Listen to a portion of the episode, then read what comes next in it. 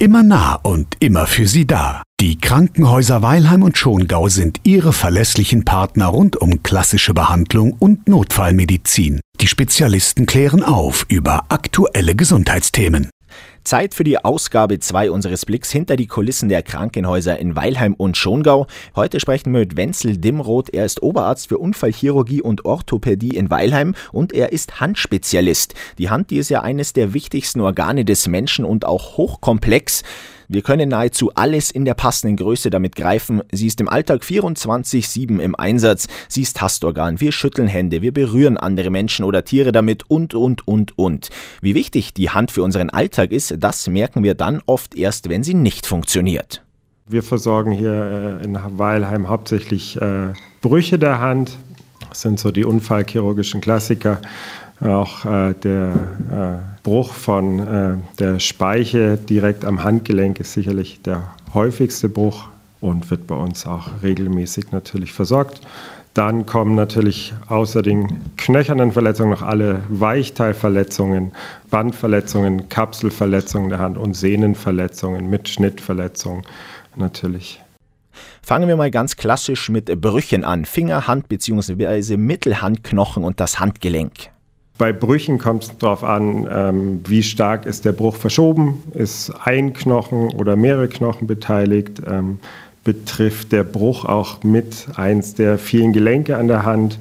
Und äh, je schwerer natürlich die Verletzung, desto eher wird dann zur operativen Therapie geraten, wo dann natürlich Hauptaugenmerk darauf liegt, den Bruch wieder möglichst anatomisch herzustellen und so zu stabilisieren, dass man direkt ohne Ruhigstellung, also heißt ohne Schiene oder Gipsverband, dann äh, schon äh, gleich nach der Operation üben kann, damit die Beweglichkeit und Funktion der Hand erhalten bleibt. Ja, gerade Handwerker oder auch Sportler werden es kennen, irgendwas geht schief und zack, ab, schmerzhaft. Aber die zentrale Frage ist jetzt in dem Fall, operieren oder nur gipsen? Wie wird das Ganze denn entschieden?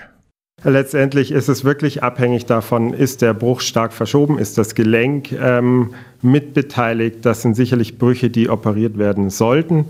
Prinzipiell Brüche, die jetzt kaum verschoben sind oder wirklich außerhalb eines Gelenks liegen am Handgelenk, können auch mit einer Gipsruhigstellung behandelt werden, wobei dann natürlich das Gelenk über äh, sechs Wochen äh, komplett ruhig gestellt ist, was nach der Zeit natürlich jetzt dann schon auch zu Bewegungseinschränkungen führt, die dann wieder durch die Physiotherapie äh, herausgeturnt werden müssen.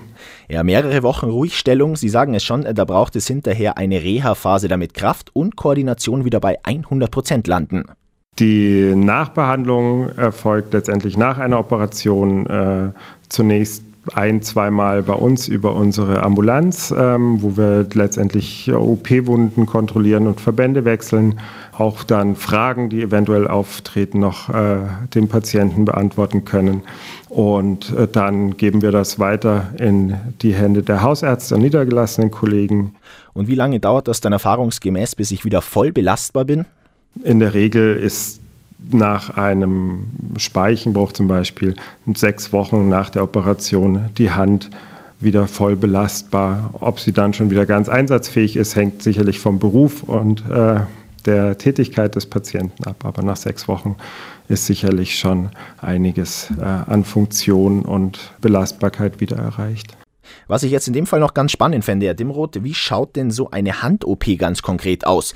Nehmen Sie uns mal mit in den OP-Saal. Kann ich das eigentlich miterleben oder werde ich da ausgeknipst, also in diesem Fall betäubt? Also jetzt am Beispiel der distalen Radiusfraktur, also dem Speichenbruch direkt am Handgelenk, ähm, wird in der Regel in lokaler bzw. in regionaler Anästhesie, das heißt, es wird der Arm betäubt oder auch einer Vollnarkose operiert. Der Bruch wird meist durch eine äh, Titanplatte mit mehreren Schrauben, ähm, nachdem er anatom anatomisch eingestellt wurde, verschraubt und stabilisiert.